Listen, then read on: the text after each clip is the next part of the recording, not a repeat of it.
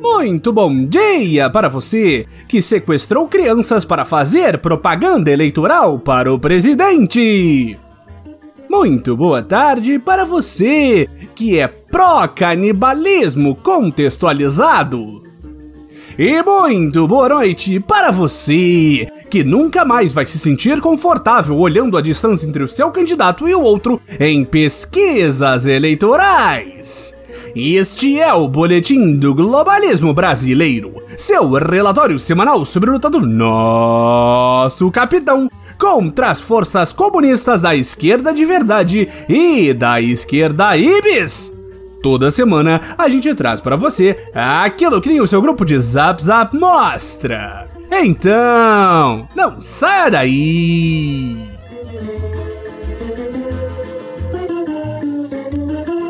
Patriotas, continuamos abismados e deliciados com o desespero da esquerda semi-derrotada no primeiro turno. Ao ver que Bolsonaro se sagrou vencedor da primeira rodada com 43% dos votos válidos contra os míseros 48% de Lula, a esquerda começou uma campanha de difamação nunca antes vista na história desse país. São milhares de posts com vídeos verdadeiros e confirmados pelo próprio Bolsonaro, mas que nunca deveriam vir a público e são claramente um golpe baixo contra a campanha do capitão.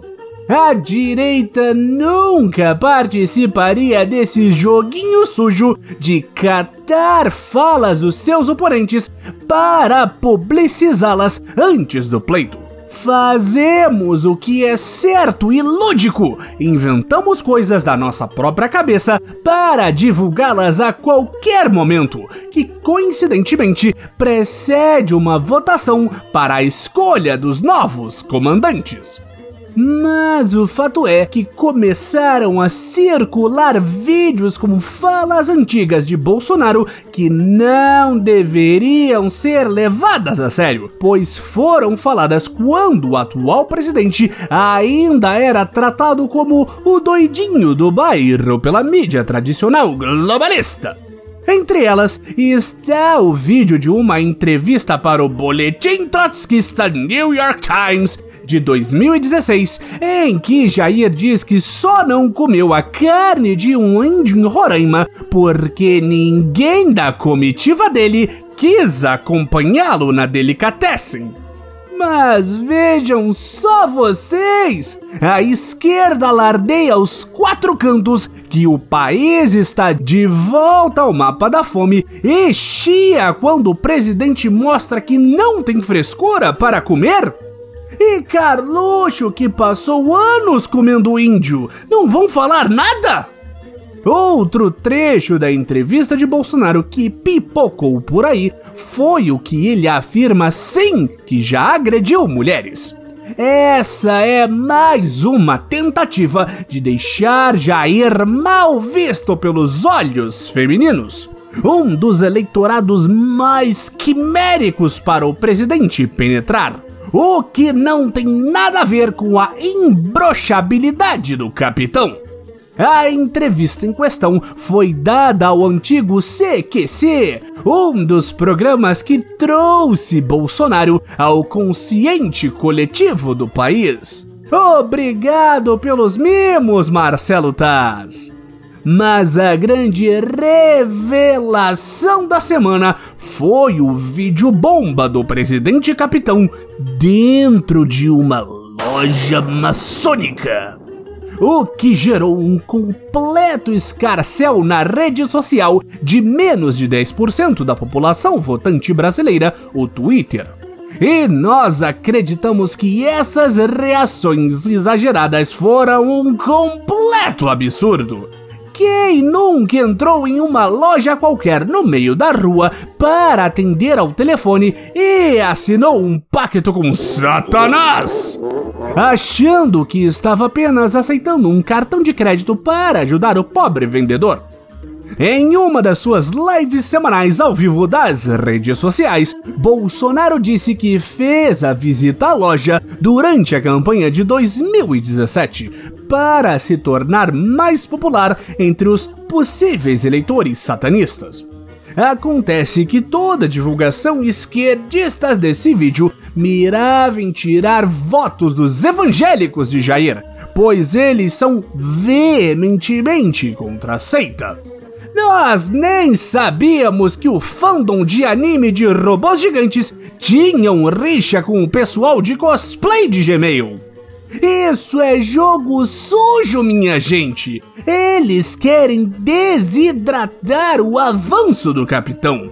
Até mesmo na terra seca de votos para o nosso Messias, a conspiração da esquerda está tentando tirar os poucos votos que ele recebeu e mais uma vez, o que a esquerda faz? Essa coisa nefasta de mostrar falas reais de Bolsonaro sobre os habitantes do Nordeste. E sejamos sinceros, só porque Bolsonaro chamou os nordestinos de cabeçudos, mencionou o pau de arara e disse que a melhor coisa do Maranhão é o presídio de Pedrinhas, onde aconteceu um massacre em que pelo menos 60 presos foram mortos durante brigas de facções, muitos deles decapitados, esfolados vivos ou estrangulados. Ele está sendo preconceituoso? Quer dizer então que a grande maioria dos clássicos do humor nacional, desde sempre, eram na realidade demonstrações horríveis de preconceito?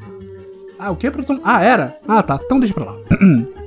Mas essas são medidas desesperadas, patriota. Eles estão com medo da vitória de Bolsonaro com menos votos no primeiro turno se repetir no segundo. E por isso estão apelando com todas as armas que têm em mão.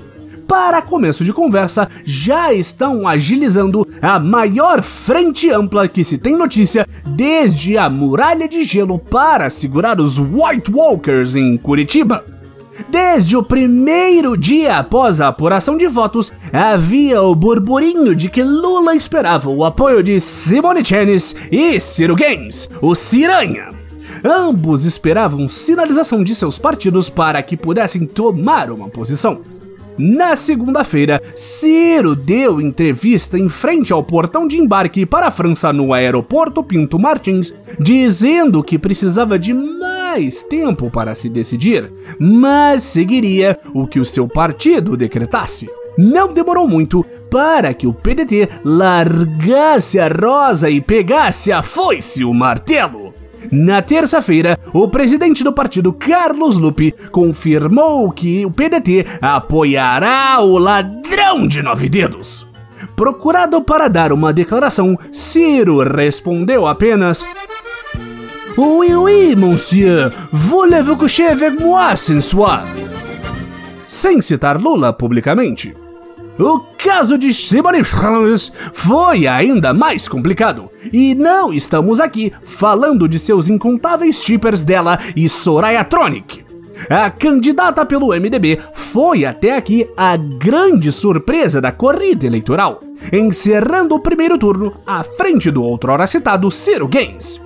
O ensaboado MDB divulgou na quarta-feira uma nota com o seu posicionamento usual em cima do muro, pendendo pro lado que acredita que vai vencer. Isso liberou Chachas para se encontrar com Lula e fechar uma parceria para tentar derrotar o capitão. Há quem diga que houve até mesmo um ministério sendo balançado à frente de Simone para que ela pendesse seu apoio a Lula. A coragem dessa mulher em citar o nome de Lula ladrão em seu discurso inspirou até mesmo Fernando Henrique Cardoso, que antes do primeiro turno tinha feito tal qual Ciro e declarando apoio sem citar nome nem partido de quem estava apoiando na realidade. Na mesma quarta em que Simone declarou apoiar Lula, Fernando Henrique pediu para o bisneto que entende dessas coisas aí de computer postar um TBT dele Lula durante a suposta ditadura. Como um bom idoso que não entende o ritmo das redes sociais, FHC não sabia que TBT só se posta na quinta.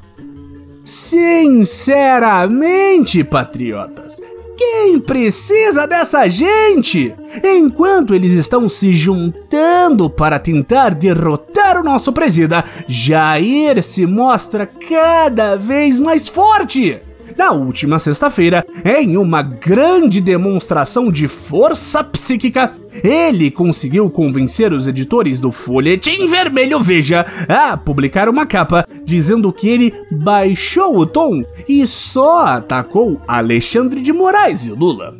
Essa é, segundo nossos cálculos, a 68ª vez em que o presidente abaixa o tom e, pelos nossos cálculos, ele também já chegou a tons tão graves e tão baixos que nem mesmo animais conseguem captar e por isso está sendo ignorado por todas as instituições, assim como elas fizeram com todos os crimes de nosso Messias. E como toda vez em que baixa o tom, Bolsonaro subiu a níveis estridentes logo em seguida, em entrevista coletiva no Palácio da Alvorada no mesmo dia, chamando Lula de pinguço, irresponsável, corrupto e debochado. Com um Datena acompanhando tudo ao vivo ao lado, ele falou aos berros para os jornalistas que ali estavam.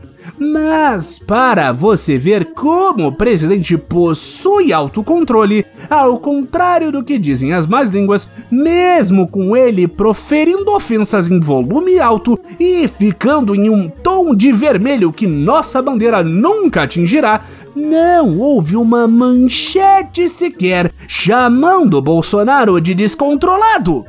Isso que é plenitude mental, patriota! Essa calma toda é apenas um reflexo dos apoios que Bolsonaro tem recebido. Verdadeiros representantes do povo têm deixado a vergonha de lado e apoiado publicamente o mito.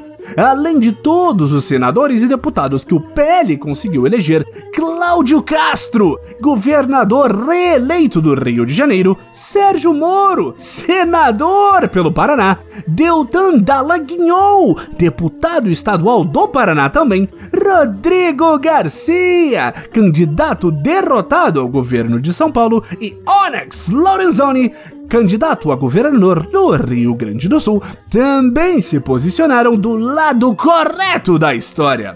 Isso sem contar com toda a seara de celebridades de boníssima moral e nenhum crime nas costas que declararam apertar o 22 com força na urna. Entre eles, o sonegador Neymar, o criminoso Bruno, o pastor e assassino Guilherme de Pádua, o estuprador Robinho, a novelista Glória Pérez, que não sabemos o que está fazendo aqui, e o empresário Roberto Justus. Se esse não é um time do barulho, eu não sei mais o que é!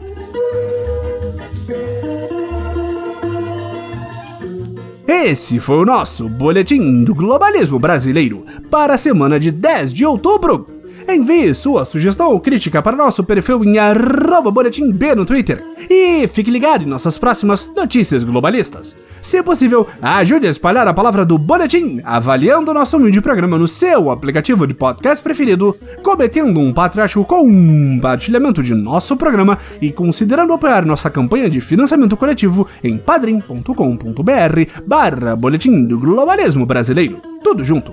E lembre-se, frente amplíssima para tentar ter uma chance contra o neofascismo à brasileira, acima de tudo, Brasil! Acima de todos!